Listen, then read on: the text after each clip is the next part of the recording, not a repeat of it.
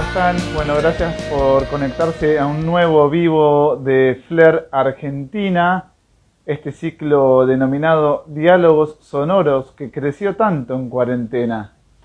Insospechado, comenzó como algo divertido, un pasatiempo, que en realidad lo sigue siendo, pero de repente creció. Wallace de Masacre, es el segundo, es el apellido, ¿no? De Masacre es el apellido, tiene Willy. Escúchame, ¿qué estamos en el día 80, 90? ¿Cuánto va de, esta cuarentena? Sí, no sé, debe ser la 90, seguro. ¿Viste cómo fueron cambiando las, las costumbres, los ánimos? ¿Viste? Ahora ya estamos en, en, en, tiempo, en modo, en modo economía de guerra. Al principio nos reíamos, la primera semana nos reíamos lo que estábamos cocinando, la gastronomía, qué sé yo. Ahora ya estamos más preocupados. Pero por suerte en la Argentina estamos jugando muy bien este, este, este campeonato. ¿eh? Sí, yo creo que sí. La verdad que a la distancia vamos a poder este, magnificar lo que fue esto, ¿no? Cuantificar también. Pero bueno, a vos también te pasó, los primeros días de cuarentena se te veía activo en las redes, componiendo, estabas tocando la viola, el bajo y de repente... Es exactamente, ¿viste? ¿Viste qué cosa? Sí, sí, sí. Por suerte, mira, estoy muy activo con, con los masacres. Estamos ensayando, estamos armando un disco nuevo con los masacres, con lo cual estamos, por suerte, canalizamos toda la ansiedad por ahí. Hacemos toda la catarsis y toda la, toda la, la válvula de escape por ahí. Este, pero es verdad, viste que al principio estaba, estaba más activo para afuera, ahora, estoy, ahora tiro algunas reflexiones por el Instagram cada tanto que despiertan, que son disparadores de alguna pavada o de alguna cosa linda. Este... Claro, pero también vas a hacer algún tema como hizo Bono, que le compuso un tema a la cuarentena, los Stones, que hicieron un tema eh, viviendo en una ciudad fantasma. De repente tenían la música, viste, hacía un montón de años, y dijeron, che, vamos a meterle la letra de algo contemporáneo, mandaron eso, Living in a Ghost Town. Bueno, yo lo hice durante los primeros días de la cuarentena, hice una especie de zapada que llamaba Time for Cuarentena y después le metí a un tema Jesus Mary Chain, también le metí una especie de, de quédate en casa. Este Pero bueno, hay que, hay que, primero hay que naturalizar esto que está pasando y después eh, desde lo artístico hay que salir, no vas a escribir todo el tiempo sobre la realidad, sobre la, sobre la, sobre la actualidad, no vas a escribir sobre la cuarentena, hay que, hay que salir de, ahí e ir hacia, su propia, hacia nuestra propia este, universos. Pero por ahora la, cuarentena es la novedad para todos, entonces este, nos estamos acostumbrando. Yo ya estoy fosilizado. O sea que estás ensayando eh, virtualmente con los masacres. Es la primera vez en tu vida que te manejas de este modo, ¿no? La primera, sí, sí, sí. sí. Nunca, nunca nos hemos manejado de manera remota. Viste que hay muchos artistas que graban una viola acá y la mezclan en Los Ángeles o en, o en, un estudio que queda a 20 cuadras de la casa. Nosotros nunca nos habíamos manejado y ahora al principio nos costaba un poco, pero ahora estamos haciendo, boludo, unos Zooms que duran cuatro Zooms. Viste que los Zooms los tenés que ir renovando cada una hora o cada 40 minutos. Bueno, hemos llegado a hacer ensayos de cuatro Zooms lo cual es un éxito. Si tenemos ganas de ensayar cuatro Zooms, es porque es un, un, éxito. Tuvieron que cancelar también algunas fechas, ¿no? Tienen unas fechas, me acuerdo, para para mayo, en Quilmes, que se termina un montón de fechas. Bueno, se le pasó todo Mira, ahora me, ahora me puse tipo chef, mira, ¿ves? ¿Te gusta? ¿Estás rubio? ¿Estás con el pelo rubio ahí? ¿Qué es? el pelo rubio atrás? Mira, a vos que te gusta la gastronomía, mira. Así es barbijo. Así es Boy Scout.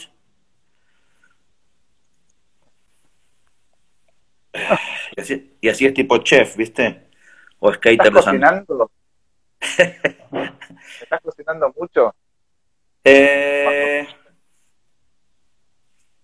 estoy engordando mucho. Estoy más gorda y confundida que nunca, boludo. Es, inevitable, Willy. ¿Cómo hacen para escucharse bien en su pregunta? Bueno, empiecen a aparecer mal en las preguntas, no hay problema, que le vamos a preguntar todo a Willy ocupado. ¿Qué pasó? ¿Cerraste la puerta? Sí, cerré la puerta para no, para no invadir otros espacios comunes de mi domicilio. ¿Cómo andan? te quiero agradecer tu gentileza, tu buena voluntad y quiero aclarar algo. En Quemar un patrullero, el programa que realizo junto a Gustavo Olmedo, hicimos un especial de iconos del punk, ¿sí? empezamos a hablar de los Olmedo y yo hablábamos de los iconos del punk. Él me decía Joe Stramer, yo le decía Johnny Ramón, ida y vuelta, y después esos son los obvios, ¿no es cierto? Los indiscutibles. ¿Quién va a discutir a Joe Stramer? ¿Quién va a discutir a Johnny Ramón? A Didier Ramón. Y vinimos para el ámbito local. Empezamos. Piltrafa, ¿quién va a discutir a Piltrafa? Bueno, si me metí más profundo, yo dije, Wallace es un y Olmedo me dijo, entonces, entonces, yo hice una encuesta en mi Instagram. Dije, para vos, Wallace, ¿es un icono punk? ¿Sí o no? Y sobre 400 personas, el 71% dijo Wallace, sí, es un icono punk. Así que sos un icono punk. ¿Te consideras tal? Eh, me enorgullece. Igual le doy la razón a los dos, a los que dijeron que sí y a los que dijeron que no. Porque si bien yo soy un icono punk desde mis, mis inicios, desde la época de Masacre Palestina, ¿viste? Después como que mm, trascendí un poco eso y me fui a cosas más, este, más, más, más libres y más abarcativas. Pero, pero sí, tengo esa esencia, tengo esa esencia de, de yo muy chico muy chico, te, me te refiero a cuando tenía 15 años, me escapaba de mi casa y me metía en los sótanos y militaba en una cosa que tenía un poco de artístico y un poco de ideológico, que eran los sótanos anarcopunk, los comités anarcopunks, las bibliotecas anarquistas donde se hacían recitales de, de, rock punk. Entonces, tengo, eh, ese formato, ¿viste? Tengo como ese molde, que después yo lo apliqué a otras cosas, después lo apliqué a a la, música alternativa, a la música experimental, a la música psicodélica, pero la, esencia está. Así que me alegra mucho, boludo. 71 contra 20 y pico, la verdad que es contundente. Me alegra mucho. es más, es más, te digo una cosa. Le doy la razón a los dos. A los que dicen que sí, soy un icono punk, y a los que no, tendrán sus, tendrán sus argumentos. Pero te digo la verdad, si hubiera perdido 71 contra 21 me hubiera roto las pelotas soberanamente. bueno, qué bueno que seas honesto. Pero mira, para mí el hecho destacable de todo esto es que la subsiguiente encuesta fue otro que Olmedo me boicoteó, Billy Joe Armstrong, que es el cantante y guitarrista de Green Day, para mí es un icono punk, lancé la misma encuesta. Billy Joe Armstrong, es punk o no? Y el 51% dijo sí, y 49 no. O sea que vos superaste el porcentaje a Billy Joe Armstrong. Lo que pasa que, si vamos a hablar de, Billy Joe Armstrong y los Green Day, a él le pasó también otra cosa parecida. Empezó con una esencia muy punk y después se le fue de las manos y ese punk estaba tan bien hecho que superó incluso las fórmulas de las fórmulas armónicas de Bad Religion y, ni hablar de producción. Los tipos hicieron mainstream dejaron, pasaron a ser patrimonio de la, de, los, de, de la juventud de todo el mundo, dejaron de ser punk. Pero los tipos, cuando empezaban, eran uno de los mejores números punk del mundo. Este, hay, hay, hay este, mm, reviews, o sea, que, críticas, reseñas de los tipos cuando iban de gira a Madrid. Tocaban en un lugar, en un sótano re chiquito, para re poca gente, y hacían unas cosas geniales y unos temas geniales. Este, y hacían unas cosas, por ejemplo, en vivo, Billy Joe Armstrong hacía una cosa asquerosa, que era escupir hacia arriba y esperar que vuelva el pollo y, a, recibirlo con la boca, volver a tragar el pollo. Una, cosa asquerosa que hacían los Green Day cuando eran más chicos. ¿Sabes que son cosas contemporáneos los Green Day? Los masacres son contemporáneos. El primer disco de Green Day es del 92, más o menos en la misma época de masacre. Sí, toqué con ellos. Sí tocaste con eso, es verdad. ¿Dónde fue eso? Acá en Costanera. En Costanera, exactamente, en Costanera Sur, en un Pepsi Music. ¿Y los conociste? ¿Qué Los conocí, no solo los conocí, sino que en un momento nos llevamos por delante todo su equipo de teclados, porque todo, todo el mundo piensa que los Green Day son tres, es un trío, pero en realidad en vivo en el escenario son un montón, tiene una viola más, un tecladista más, de todo. Son 40 uruguayos después en vivo. Y nos llevamos de, me acuerdo que nos llevamos puesto una cosa que estaba tapada con una tela negra, que eran los teclados de Green Day, en un momento en el escenario. Tuvimos que pedir disculpas. Escúchame, y también le pasó algo parecido, viste, a Green Day, el primer disco de Green Day tiene temas que volvieron a grabar para Duki, para el, disco que los catapultó a la fama, porque cuando lo escuchó la gente dijo, no, estas son maravillas que tienen que llegar a gran punto, viste, el primer disco era independiente, cuando agarra un sello discográfico multinacional, dice, no, estos temas no tienen que quedar ahí aislados. Un poquito también con, como había pasado con Masacre, viste, el comienzo, estos temas que estaban ahí como perdidos que tardaron en llegar al gran público, ¿no? ¿Qué las cosas en común que tenés con ahí? Sí, yo le cuento a la gente que en los 90 yo tenía una disquería punk, llamada los se llamaba La Lupita, y vendía muchos discos, no de Green Day, pero de toda la, todo lo perimetral a Green Day, Operation Ivy, Rancid, viste, todo, todo, todo esa, en el momento que gracias a Green Day y de Offspring el punk empieza a hacerse global, y nosotros vendíamos discos originales de toda esa gente. La satelital a Green Day. Fue un gran este, centro cultural para mí la Lupita, ¿no? Viste, como que fue algo más que una disquería o que una tienda. Fue, fue como una plataforma cultural, algo así. ¿No? ¿Cuánto tiempo duró? ¿15, 20 años? ¿Cuánto estuvo?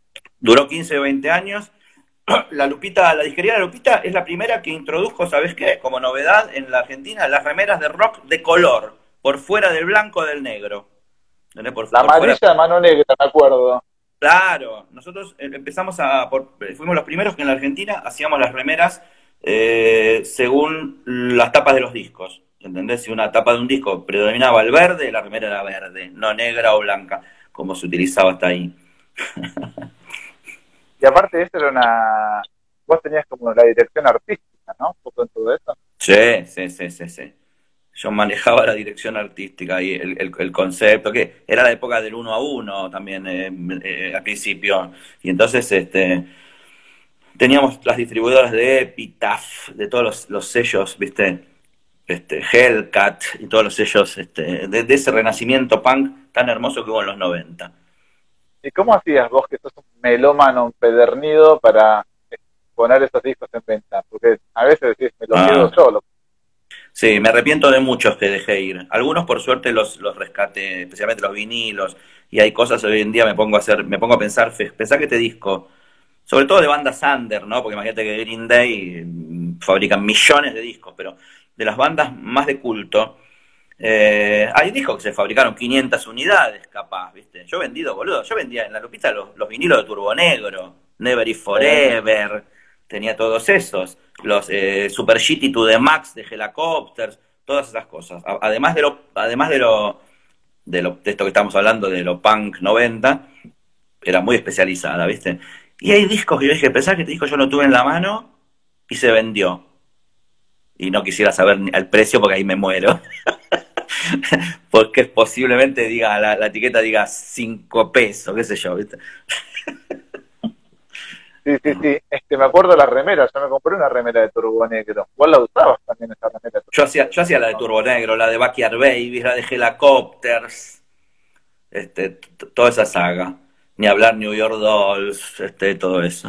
Los Fast, hermoso. Se editó, se editó un disco tributo sudamericano a los Helicopters invitaron a participar, hicieron un documental. ¿No sabes que cuando yo empecé a escribir en la revista Madhouse, hace veinticinco de años, empecé a escribir en la revista porque no, no reseñaron Apocalypse Youth de Turbonero. Entonces yo escribí, dije, ¿cómo se perdió esta esquema? Tiene que estar reseñada, tiene que tener mínimo 10 para arriba.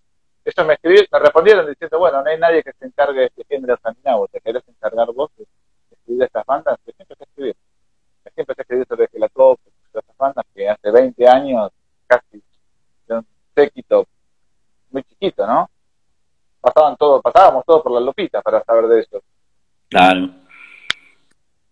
Bueno, mirá, te voy a mostrar algo, Willy. Quiero que me, me cuentes. Nunca te pregunto por tus canciones. Me compré un disco en cuarentena, que es un disco que siempre está caro. Siempre, siempre, siempre. Y siempre lo quise y lo quise en vinilo. Nunca lo quise en CD y lo conseguí. Lo conseguí muy barato. Entonces, tuve que mandar una moto para que me la traigan. Oh, Marian Faithful Broken English. La edición es una edición alternativa, porque fíjate que. El, es, distinto al. Tapa, es azul la, foto. original tapa azul. Divino. Edición canadiense que viene con el sobre interno Hermoso, hermoso. Bueno, Faithful es un tema, es eh, significado literal en castellano es llena de fe. Mm, sí, sí, sí. Devota. Contame un poquito. Contame un poquito de eso. ¿Por qué el eh, año 98 ya le dedicaba, 97, le dedicaste un tema a Marion Faithful? Bueno, les cuento a la gente, nosotros en el año 98 hicimos el tema Llena de Fe, dedicado a María Faithful, porque nos enamoramos de esa figura, de ese ángel guardián del rock. María Faithful se puede decir que fue la novia de todos los Rolling Stones, la, la, novia del rock número uno, la groupie, si se puede, si se quiere, este, por ser este, la que acompañaba a los, a los Rolling Stones, eh, y entonces ella tenía una condición de artista, em, actriz, filmaba películas muy cándidas, la película de la chica de la motocicleta, y entonces, nada, nosotros este, nos enamoramos de esa especie de antihéroe también, porque no es una mina, eh, una mina frágil, es una mina, este, es de donde sale la canción Wild Horses, es la que, es la que, la que, la que dice la famosa frase Wild Horses cuando tuvo sobredosis. Este, entonces, nada, nos, nos, enamoramos de esa figura. Hay una película donde ella va por Inglaterra y entra a Francia toda vestida de cuero, con una motocicleta, se llama La chica de la motocicleta. Este, la verdad que divina, es un ángel para nosotros, Marian Faithful. Este, y lo sigue siendo. Hoy en día sigue siendo una loser, ¿viste? Que hace unas películas de culto re buenas. De una película que se llama. Ay, no me acuerdo. Es eh, Manos de Seda o algo así, que ella hace de una señora grande que labura como en una especie de prostíbulo, en un rol medio choto, pero es divina la película. Este. Tuvo coronavirus. ¿Eh? Tuvo coronavirus. Tuvo coronavirus, ¿no? Y es claro, sí, sí, sí. Y en parte zafó todas, zafó de todas, ¿viste? De, de, la adicción a la heroína, de vivir en la calle, de que Tiger le quite este, la, la tutoría de, su hijo, o sea, también a, coronavirus, todo, ¿ves? Una vida. muy, muy sufrida. Incluso grabó un tema con Metallica también. Claro, de Memory Remains. Claro, con ese videoclip, con ese videoclip todo circular que está buenísimo. Este, y nada, nosotros en un momento le hicimos un eh, es una de nuestras musas. Nosotros tenemos eh, diosas, musas, somos una banda absolutamente matriarcal, eso ya lo dije 20.000 veces. Entonces siempre nuestras referencias son este son las musas. Por eso yo hay, un postulado del feminismo actual, un postulado, un eslogan que dice eh, ni grupis ni musas, que es un postulado con el cual yo estoy de acuerdo a medias, porque musa sí, ¿quién no quiere ser musa de alguien? ¿Quién no quiere ser musa o muso de alguien? ¿Quién no quiere ser inspiración? Así que eso se lo voy a reformular le voy, a, proponer al feminismo que lo reformule. Este, ni grupis ni musas. No, musas sí está bueno ser musa. Ser inspiración de algo está re bueno. Bueno, vos sabés este. que conociéndote con los años, este, me di cuenta de algo, te voy a mimar gualitas, pero para mí tenés una sensibilidad distinta. Cuando escuchamos música, cuando nosotros escuchamos discos, es como que vos te aislás, te quedás ahí pendiente. Ha pasado mil veces, ¿te acordás cuando juntábamos a escuchar vinilos y por ahí te quedás colgando vos escuchando la música y el mundo pasaba a un segundo plano. Esa sensibilidad fue la, la intentás trasladar a la música y quiero tomar como punto de partida cuál es el límite tuyo y a partir de qué momento decís esto sí lo traslado a la obra de Masacre y esto me lo guardo para acá. Por ejemplo, estábamos hablando de de escena de fe, decir, bueno, eso sí lo llevo a la mitad de masacre. Capaz que hasta el ladrón de orquídeas también te inspiró a hacer letras, por ejemplo, una película de Nicolas Cage, protagonizada por él, pero ¿en qué momento decís, sí lo voy a llevar al plano artístico, sí lo llevo al punto y en qué momento decís, mejor Yo creo que, por más que soy tímido, inseguro y reservado en algunos aspectos, eh, especialmente los afectivos, yo creo que en las letras pongo todo. Aunque no quiera, se me escapan cosas. Y esto me di cuenta después con el tiempo. Me di cuenta mucho después con el tiempo. Con los años, viste que ahora con la pandemia se ha dicho que nosotros eh, fuimos proféticos en cuanto a, primero en cuanto a la, epidemia y, una serie de cosas. Yo me di cuenta ahora revisando letras de cuando era más chico que sí, hay muchas cosas que son autobiográficos, incluso autobiográficos para con lo subconsciente y para con lo, para con lo, lo traumático, ¿viste? Hay letras como por ejemplo Juicio a un bailarín, letras como por ejemplo mm, uno de mis temas favoritos que es este Clavos y Globos. Ahí yo estoy, ahí, yo estoy poniendo sobre la mesa la descripción de estados de ánimos como puede ser la, la, depresión más profunda y en algunos casos son sentimientos míos, ¿viste? Hablo en tercera persona, hablo de aquel, pero me estoy, me estoy hablando de mí. Este, Así que no, yo, mm, eso, la honestidad brutal y todo eso, soy víctima. Soy, como soy, ya te digo, soy bocón para algunas cosas y reservado para otras. En la obra, en la parte lírica, cuento, cuento cosas, aunque lo ponga en tercera persona, cuento cosas eh, propias y, autorreferenciales y autobiográficas. Bueno, hay otra faceta tuya que por ahí quienes te estén conectando ahora no conozcan de todo, pero creo que quienes te conocen a fondo sí saben, es tu, es tu amor al cine, ¿no? A, las películas y a todas estas obras cinematográficas. De hecho, ustedes colaboraron en Cara de Queso, hicieron un cenita, pero vos nunca tuviste así como una inquietud de, hacer un guion. Re veo cosas de masacre para hacer un guion de película. ¿Nunca tuviste esa inquietud? Sí, sí. Yo definitivamente, si no me dedicara a la música, me dedicaría a lo audiovisual, me dedicaría a, la publicidad, me dedicaría a los documentales, me dedicaría a las puestas en escena, definitivamente. Y, y sí, sí. Em, yo tengo un rol en Masacre que tiene que ver más con lo visual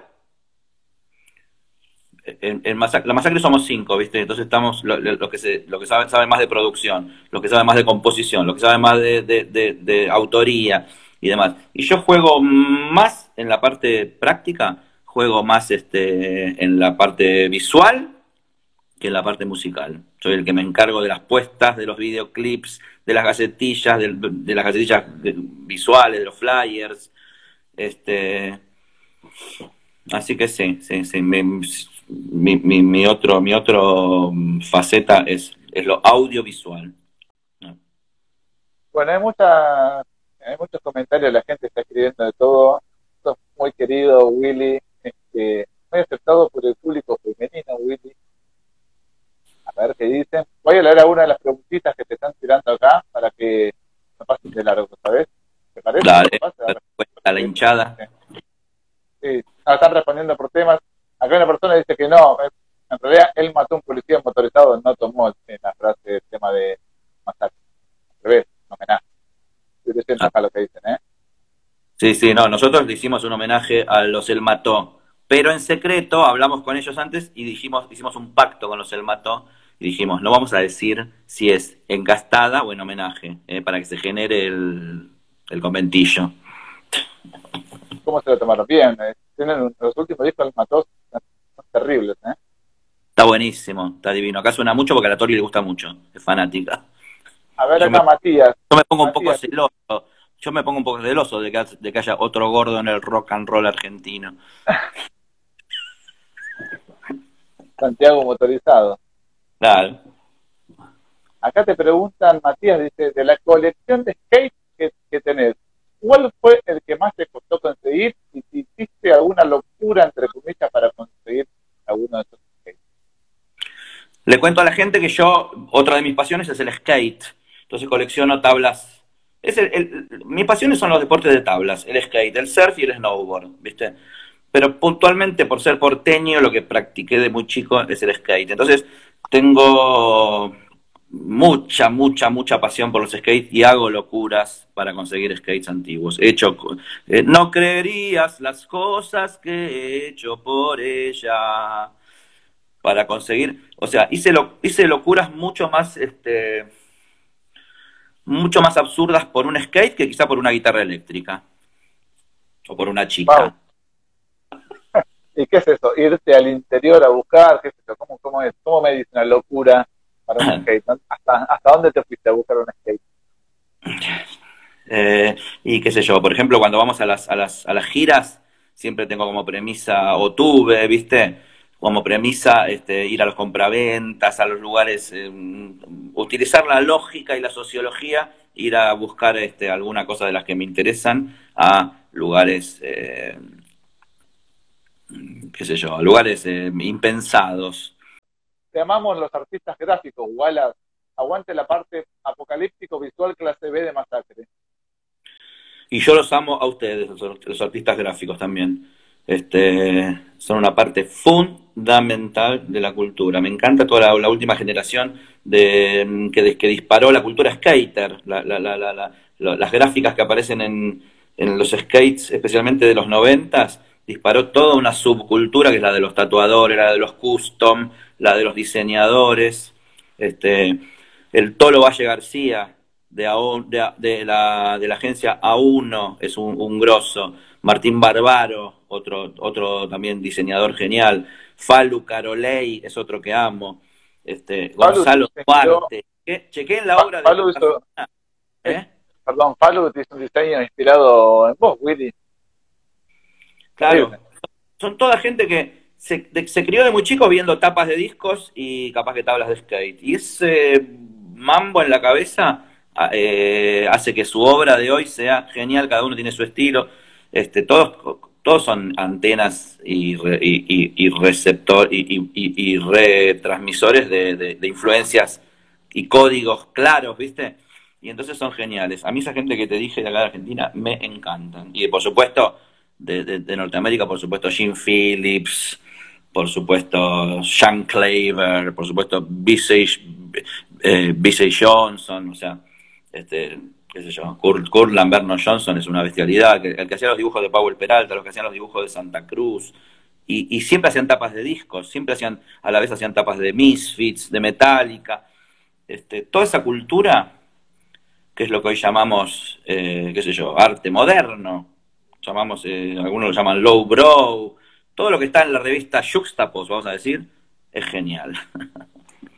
Bueno, acá Emanuel dice, yo empecé a escuchar a su mes Masacre y escucho todos los días. Hay temas como Niña Dios, increíbles. Ya, aprovecho la Bueno, bienvenido, bienvenido al mundo de estos locati que somos los masacres, loco. Bienvenidísimo. A ver, vamos a seguir viendo. ¿Cuáles cómo hacen para tocar por Zoom y escucharse bien? Dice, por, por la, me imagino que se refiere a los ensayos. Bueno, te cuento. Eh, por ahora los ensayos no son realmente los cuatro tocando. Los ensayos son uno con una compu y un Pro Tools, uno con una viola, el tordo con una viola, y los demás diciendo, para, acá dos vueltas, acá. así son los ensayos. Porque es muy difícil ensayar ahora, e-, es muy difícil. Ahora dicen que hay una aplicación nueva en la que puedes ensayar en sincro. Todavía no la probamos. Wow. Pero es muy difícil ensayar en sincro. ¿no? Viste que los vivos siempre son con delay. Uno dice una cosa acá y se escucha ya de, a, la, microsegundo. Bueno, imagínate invocar un golpe de redoblante. Es imposible. Entonces vamos a chequear esa nueva aplicación que hay para ensayar. Y mientras tanto, son los ensayos de ahora son los ensayos de composición, que son los ensayos más pasionales para el artista y más plomo para el que los escucha. Porque si vos en, un ensayo de composición llevas una prima tuya, llevas un sobrino tuyo a, presenciarlo, es un plomo. Es un plomo porque se repiten 20.000 veces las mismas partes. ¿Viste? Bueno, nosotros estamos en esa, en esa fase. Bueno, acá te pregunta, Gabo, ¿cuáles fueron los, los regalos más locos que se hicieron en una gira? Hace poco fuimos a tocar, hace un tiempo fuimos a tocar a, a, Zagar, que es un, boliche que queda acá en la, provincia de Buenos Aires, ahí cerca de Avellaneda. y vino un realizador, un realizador que labura en cine y en publicidad, y nos trajo un escudo y una espada. Una cosa gigante, medieval, una espada gigante, como si fuera de, así de, de Aragón, ¿viste? Y un escudo también gigante con el logo de Masacre, con la, la gorra de Masacre y nada. Esas cosas me encantan porque dentro de, dentro de lo absurdo que somos nosotros, yo las saco al escenario. Después eh, en la última gira que hicimos también fuimos a tocar a, ah, fuimos a tocar con Carajo, Masacre y Carajo, tocamos en varias ciudades. Y en una, una chica, una diseñadora ahí local, me trajo un chaleco todo de cadenas. Encima larguísimo, no un chaleco cortito, larguísimo. Una cosa media Iggy Pop, media Manowar, media... ¿viste? Entonces imagínateme a mí, ya, lo, ya en los Con chaleco de cadena. Con chaleco de cadena largo, ¿viste? Eh, el, escudo, la espada, o sea, decir que en Masacre somos eso, somos trash, somos kitsch, somos bizarros, somos eh, salto al vacío, somos clase B, todo eso. Porque si no, nada, tendríamos que agradecer los regalos y guardarlos, ¿viste? No, yo trato de usarlos, pelarlos. A ver, ¿cómo está? ¿Qué más te pregunta la gente? A ver, esto es desde Neuquén, desde Misiones, desde Mar de Plata, aguante 12 nuevas patologías, se refiere al disco. Wallace, hablas del, habla de los ovnis, escucho trompetas en el cielo, Ah. Bueno, tenés razón si escuchás trompetas en el cielo, porque esta es una teoría mía, ¿eh? Esta es una, una, opinión mía. Eh, yo tengo la teoría de que en este momento uno de los objetivos de la cuarentena, de quedarnos en casa, es para que no miremos lo que está pasando en este momento en el universo. No en el universo, en, a, por fuera de la atmósfera terrestre. En este momento se está librando una batalla. No quiero pasar por loco, ni por el loco de los ovnis, ni nada. Pero en este momento, exactamente 2020 años después del cristianismo, se está librando en este momento una batalla entre dos facciones eh, que quieren, tienen eh, intereses sobre el planeta Tierra y sobre la humanidad. Una es más favorable a nosotros porque es la que quiere que nosotros evolucionemos, brillemos y seamos dioses que para lo que fuimos creados. Y la otra no, la otra quiere esclavizarnos como desde hace miles de años, la otra facción quiere seguir sacándole riquezas al planeta, sacándole recursos al planeta, como lo hicieron desde hace mil años. Este, y entonces en este momento hay una batalla sobre eso. Nosotros no somos nada. Nosotros nos creemos que somos los poronga y somos unos boludos al servicio de dos boludos megalómanos y narcisistas que son China y Estados Unidos. Y en el medio estamos nosotros, que somos una granja de almas, somos un experimento universal de gente superior, que esperemos que seamos este que ganen los buenos, digamos. Sí, vos sabés que para mí hay algo como de fondo, porque, a ver, el mundo contemporáneo establece desde la Revolución Francesa hacia acá, y esto ya determinó, marcó el fin del mundo contemporáneo. Entonces, no sé si vamos a llegar a ver todas las repercusiones estamos acá, somos una rata de laboratorio, de experimento, no a saber qué va a terminar todo esto. no lo vamos a ver. Para mí es el fin del mundo contemporáneo. Mira, se dice que esto que estamos pasando es el fin de la humanidad, no el fin del mundo. El, mundo se, se, se, va a acomodar y de hecho se está acomodando. Los animales están contentos, la naturaleza está contento de que estemos en cuarentena.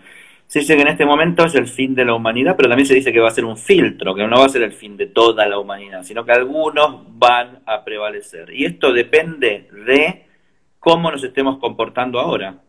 Ya uno de los primeros, uno de los primeros termómetros son ese River Boca que se armó entre economía y salud.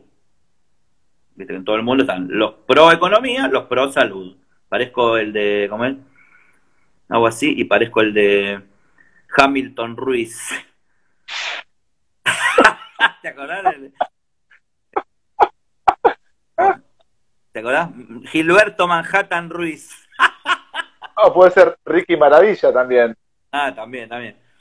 Bueno, pero, eh, ¿qué te estaba diciendo? En este, en este momento hay como, hay como, nos están poniendo como un multiple choice. Elija.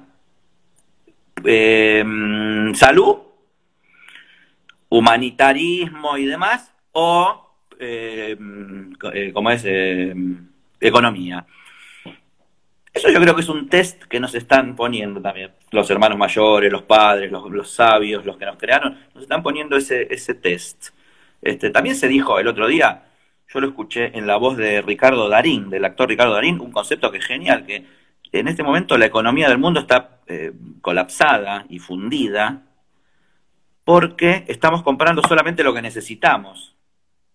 Quiere decir que si no estuviera la pandemia, viviríamos comprando cosas innecesarias y de eso con eso se sustenta la economía, de vendernos cosas que son innecesarias, en, por, por, lo visto, en la mayoría.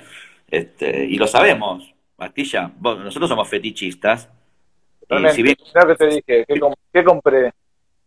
exactamente, no compraste un kilo de papa y un sachet de leche, ¿viste? Compraste una cosa de segunda o tercera necesidad, ¿viste? Sí. Pero somos románticos nosotros. Yo me aíslo un poquito de todo este punto, porque si no me tengo que, que ahorcar. Escúchame, hace unos meses se filtró el tráiler de del documental de Radio World. Acá te están preguntando por eso. Quiero hacer un preludio. En este ciclo llamado Diálogos Sonoros, es un ciclo que hace Flair Argentina, que entre paréntesis Willy ya te van a acercar los filtros auditivos que año. Eh, bueno, pasó, pasó por acá, en este ciclo pasaron el Rusto Berea, Lula Bertoldi, Lalo Mir, Sergio Marchi, bueno, un montón que estoy dejando de lado, de lado, y uno de los invitados fue Alejandro Tara. Alejandro Taranto, quien fue el realizador audiovisual de este documental que está preguntando Maxi acá sobre Radio Olmos. Se filtró trailer, un concierto que hicieron muchas bandas en el año 93 en el penal de Olmos. Estas bandas eran Ataque, Hermética, Animal, eh, UK Stars de Inglaterra y Masacre. Se vio vos en un plano fílmico re interesante y bueno, como Taranto está trunco este proyecto, parece que no va a salir. Pero acá te pregunta Maximiliano Pietri, ¿qué recuerdos tenés de Radio Olmos, de aquel show en Radio Olmos, año 1993, tocando un pabellón para, para los internos? Sí, bueno, sí, le cuento a la gente, le mando un beso a Alejandro Taranto, que es uno de los factotums, el, factotum máximo de, de, todo este proyecto que se hizo en los 90. Le mando un beso.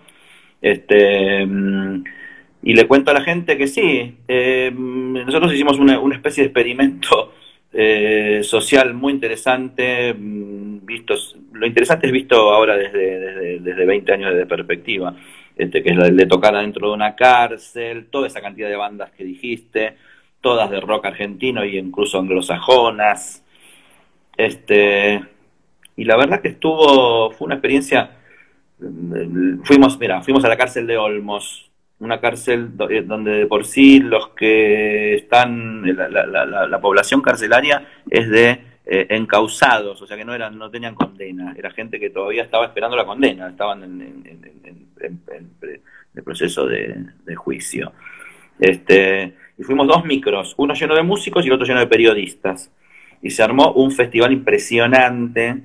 Estaba la revista Madhouse, este, y nada, tocamos todas las bandas este, de esa época y lo que se hizo es, lo importantísimo que se hizo es, em, em, grabarlo, grabarlo en un portaestudio a, nivel profesional y filmarlo, que para la época era una superproducción porque estaba filmado a muchísimas cámaras de 16 milímetros de, de, fílmico. Este, y ahora está ya salió el tráiler y ahora va a salir como un documento, como un testimonio de la época, lo que se llama signo de los tiempos. Este, es una cosa que no se podría hacer hoy en día. Yo cuando hablo de Olmos, digo, hoy en día no se podría hacer. más allá de la pandemia, ¿no? Este, hoy no se pondría, no se podría llevar adentro de una cárcel a cinco bandas de heavy, cinco bandas de punk y una banda inglesa. Este, porque no tendría ningún ningún eco, no tendría ningún feedback, no tendría ninguna ida y vuelta hoy en día. Este, por eso es interesante, por eso es interesante. Ya es una cosa documental, ya es una cosa para que, para casi para contárselo a los nietos. Porque hoy sería... algo tipo, tipo Johnny Cash en Folsom Prison, ¿viste? Que puede tocar Johnny Cash a los presos en la cara tomando acústicos. Una especie de reivindicación de eso en Argentina. Exactamente. Y de hecho, muy, eh, al año siguiente se hizo una cosa parecida, pero para la cárcel de mujeres. Eso a, partir de la idea de Taranto, de Alejandro Taranto, este, de tocar en la cárcel de varones de Olmos, Carla Ritrovato, la, la, periodista Carla Ritrovato, al año siguiente hizo la misma movida, más chiquita, mucho más under, para la, la cárcel de mujeres. Cosa que hoy en día tampoco funcionaría con bandas de rock. Bueno, acá te hacen otra pregunta. John Doe, que es el cantante y guitarrista de Banda de la Muerte, que también es skater, te hace una pregunta que llegan con delay porque por supuesto estás activo de Instagram y bueno, estamos leyendo. Pero mira, ¿cuál es tu década favorita en el skate? Willy, no me digas que te fue, Willy. Volvé Willy, por favor. Bueno, estamos en el vivo de Flair Argentina Wallace, cantante, guitarrista, ícono, cantante, guitarrista, dije, cantante y compositor de Masacre, ícono cultural, figura para mí excede, que es la música. Ya estarán escuchando estos 40 minutos que estamos Que se me cortó, ¿eh? Se te cortó, sí, sí, sí, ahí está, volviste, estaba haciendo acá, bueno. ¿Llegaste a escuchar la pregunta? No, pero escuché, no, no escuché la pregunta, pero sí le quiero mandar un beso a John Doe, guitarrista, cantante, de, Banda de la Muerte. Te pregunta, ¿cuál es tu década favorita? ¿Cuál es tu década favorita en el skate?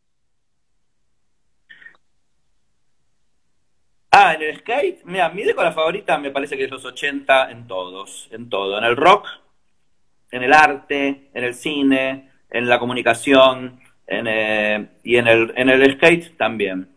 Che, le quiero mandar un beso gigante a la gente de la Banda de la Muerte, eh, porque mm, son gente que aparte que hace música genial, eh, tienen divina comunicación. Cuando hablábamos recién de los diseñadores y de los, de los, de los nuevos artistas visuales, los Banda de la Muerte, por ejemplo, hicieron un, les recomiendo un vinilo 10 pulgadas picture, eso es muy jodido. Sí, acá en Argentina está terrible. Acá en la Argentina, vos si sacás un vinilo, sacás un vinilo negro o qué sé yo o un picture disc de 12, pero hacer de 10 pulgadas, que es esa medida intermedia, que todos tenemos poquitos, viste que, viste lo que, lo, que, los que vinilo tenemos muchos 12, que son los long play, algunos 100 simples, que son los 7, ahí está, mira lo que es, boludo, eso es, eso es, picture disc 12 pulgadas, eh, 10 pulgadas. Escúchame, no te tenía tan atento. Acá te pregunto una cosa divina y una cosa divina que tengo, una cosa divina que tengo de, los bandas de la muerte es una tabla de skate también no convencional, porque es una pulera de 10 pulgadas de ancho por 32, divina con forma ahí media fish, media de ataúd y que me ha servido eh, en un momento me ha servido como elemento de autodefensa, en un momento que capaz que me, tenía que agarrar a piña, la tenía en la mano para para pegar, para pegar, para revolear un tablazo de, banda de la muerte, boludo. Qué increíble, eso es real. lo dejamos ahí, misterio. Bueno, bueno, vos viste que el skate cobró un protagonismo en los, en los riots, en los, en las, eh, en las revueltas actuales, siempre lo tuvo. Pero ahora, viste, no hay foto donde no aparezca un pibe reventando un patrullero con skate. ¿Viste? Cobró, se, mm, cobró como un nuevo, una nueva significancia. Yo digo que es una nueva faca urbana, ¿viste? Por decir una especie de, de, elemento de, defensa urbano. Y el otro día me pasaron una cosa genial, que es cuando explotó la Argentina en el 2001, la época del corralito. lo pasé? Ah, vos me lo, pasé. Exactamente. Es una foto, dos fotos. Una de en el 2001, frente al Congreso, un pibe reventándole los vidrios de un skateazo a un, a un carro hidrante. Y al lado la foto de lo mismo, pero en Chicago, en Los Ángeles, no sé dónde. ¿Viste?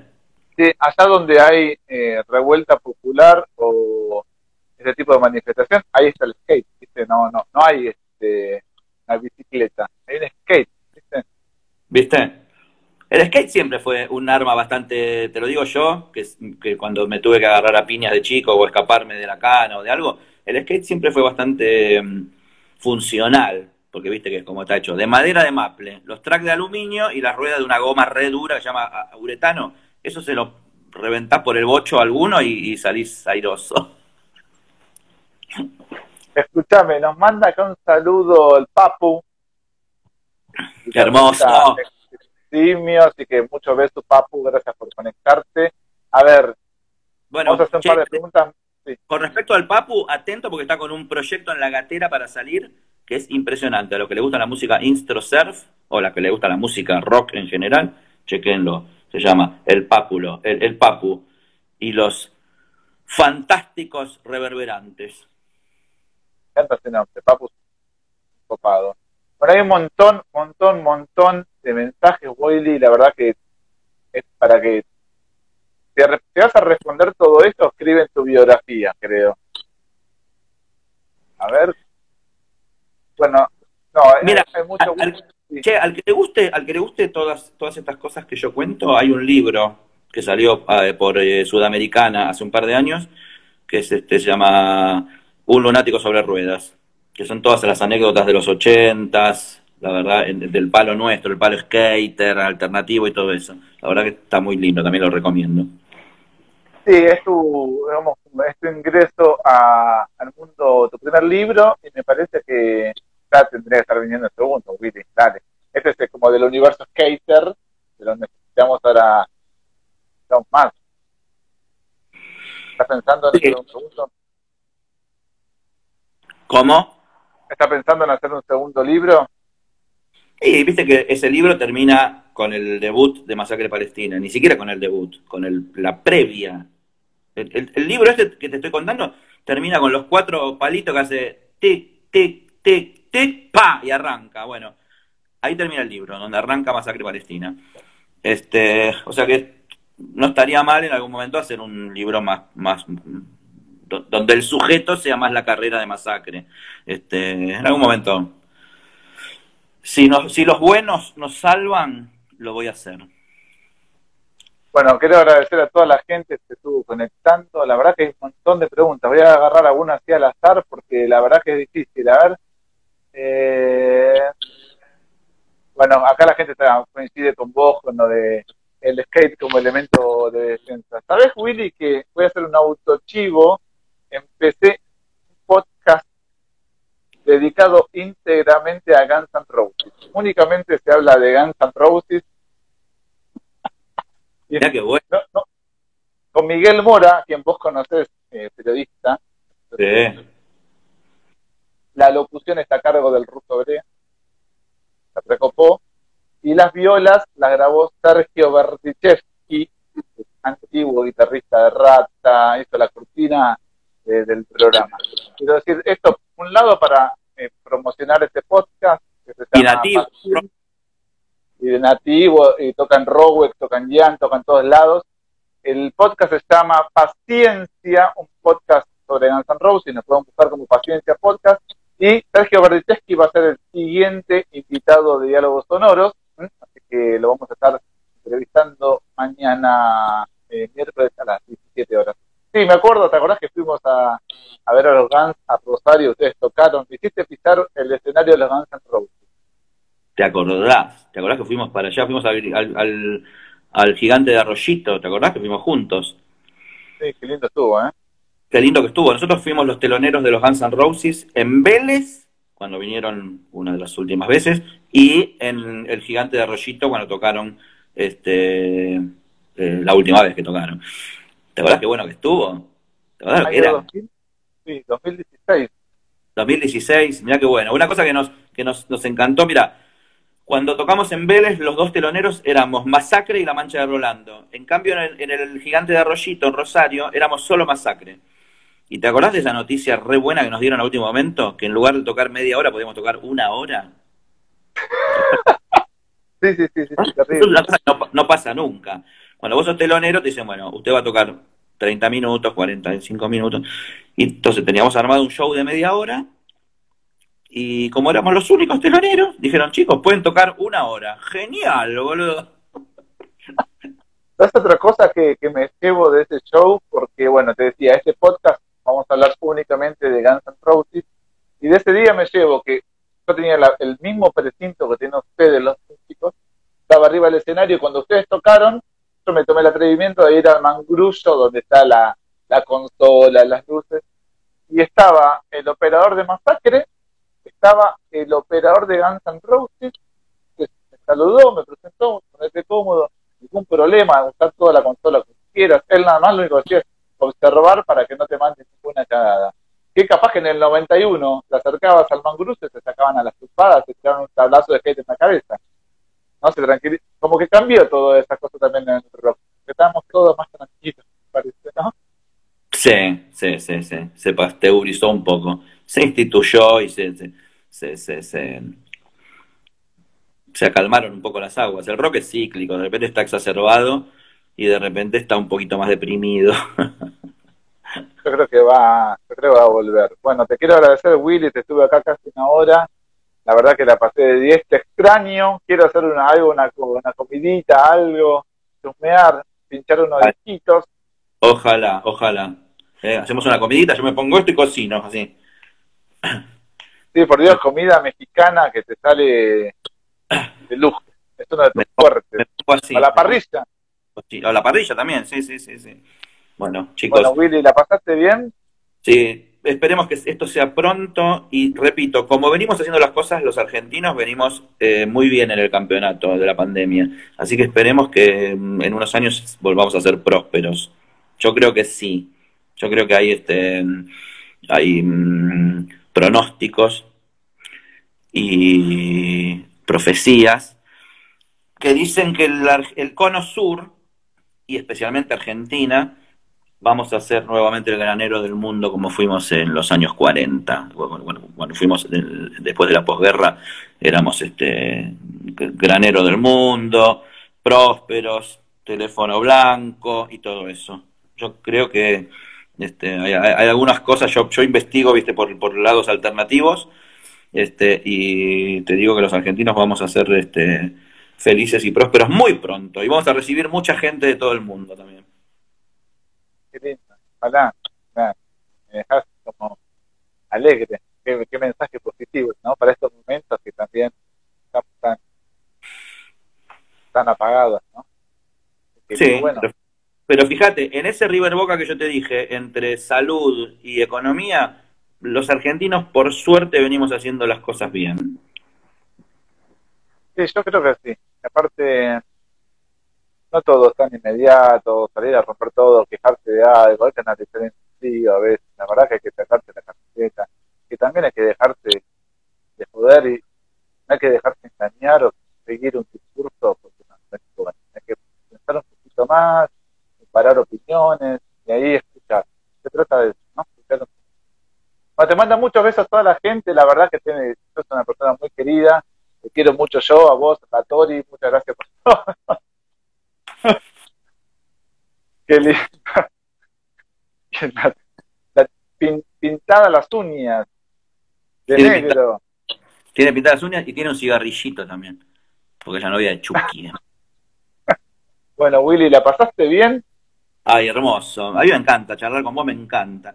Sos de mis, de mis periodistas favoritos, de mis melómanos favoritos este, y tenés eh, sensibilidad para con lo artístico y para con lo que nos rodea, para con lo social. Este, la verdad que sos bárbaro. Bueno, gracias, Willy. Gracias. Muchas veces a vos, a la Tori. Eh, de parte mía, de parte de Flair, si no le tiramos el chivo, Flair eh, son importadores oficiales de filtros auditivos, filtros sonoros, los que te sirven para bajar las densidades, los decibeles. Estás en un recitar en el subte, en la calle, Así que te van a enviar los Titanium, que son la línea Pro, productos hechos en el Reino Unido, que no es lo mismo que sea una producción genérica. Están buenísimos, están buenísimos. Es una cosa que la recomiendan mucho los eh, mis compañeros de Masacre, los más eh, puntillosos y los más maniáticos, que son el Tordo y Fijo, siempre están con ese tipo de cosas porque son porque garpan, eh, ¿cómo es? Eh, reducen las frecuencias nocivas y que escucha todo mejor. La verdad que sí. De hecho, cuando fuimos a ver Turbo Negro, que sonó al repalo, menos mal que tenía puesto eso, porque si no me iba con una tinnitus complicadísima. Exactamente, exactamente. Bueno, muchísimos besos a vos y a la Tori, los quiero mucho y nos estamos hablando, ahora te mando un beso. Dale, bueno, lo que es, les mando un beso grande a bancar esta, que después vamos a ser felices, eh, los argentinos. Beso enorme, Willy, la mejor, siempre. Dale, beso a la tía.